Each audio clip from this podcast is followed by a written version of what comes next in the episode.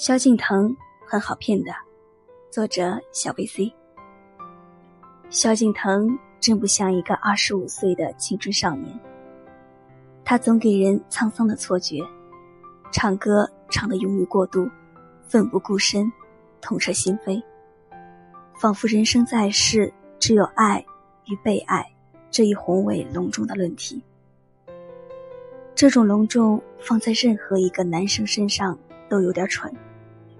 如今，多少男生在成年后总喜欢举重若轻，假装无所谓，生怕因青涩而被笑话。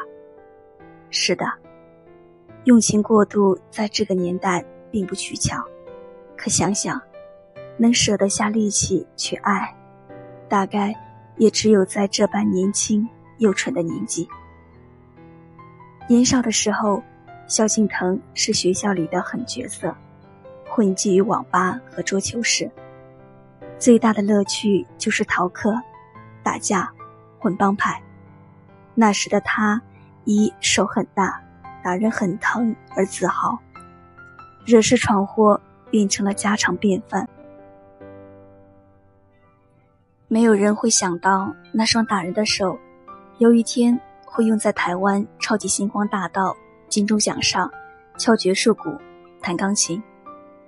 初三那年，萧敬腾退学了。青春源源不断的绝望、愤怒、无路可走，让他不知时日的日日敲爵士鼓宣泄情绪，顺带着，他没目的的玩起键盘、吉他、萨克斯、直笛。好在上天总会在抽离我们某些能力后，给予我们。另一些奇妙的才能。什么都很糟糕的萧敬腾，在民歌餐厅驻唱，收效居然不错。当来往的客人渐渐注意到这个白白瘦瘦的男生时，他却心情大变，话变得越来越少。也许是脱离了校园无忧无虑的生活，也许是经历了社会现实的打磨，也许是各种不为。外人道的心结。当二十岁的萧敬腾站在超级星光大道的舞台时，他已经变成了一个沉默而腼腆的男生。可命运总爱成全无心插柳，短短三场 PK 赛，让匆匆上台的萧敬腾瞬间就红了。走在台湾的街头，能被人认出，弄得拮据的萧敬腾自己动手洗车都不好意思。年轻的叛逆和叫嚣，有时只为图得最浅薄的关注与认可。可成年之后，当真正的关注到来时，他却变得急促。萧敬腾上《康熙来了》时，小 S 大喊：“主持生涯遇到瓶颈，如果王菲和萧敬腾在一起的话，还嫌王菲的话多呢。”但冷场并不是他的雷区，他爱笑。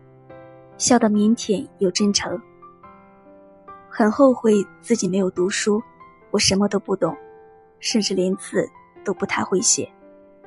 在沈春华 live 秀里，正是如他，被主持人煽动的，还没开始聊天就泪流满面。当悲伤的音乐切换到轻松跳跃的音乐，他瞬间又笑得五官舒展。同是星光帮的新人，这场景。换成身经百战的杨宗纬，换作敏感谨慎的林宥嘉，都不会如此容易被控制，也不会这般容易动情。可萧敬腾不，硬要跟他装熟，他很容易中招。某记者在电话里对他大喊：“我们也算熟人了，你要好好回答。”这样硬装熟的结果，是此周刊获得独家。刊发他的新书《萧敬腾的成人礼》的大部分文字和图片。萧敬腾真好骗啊！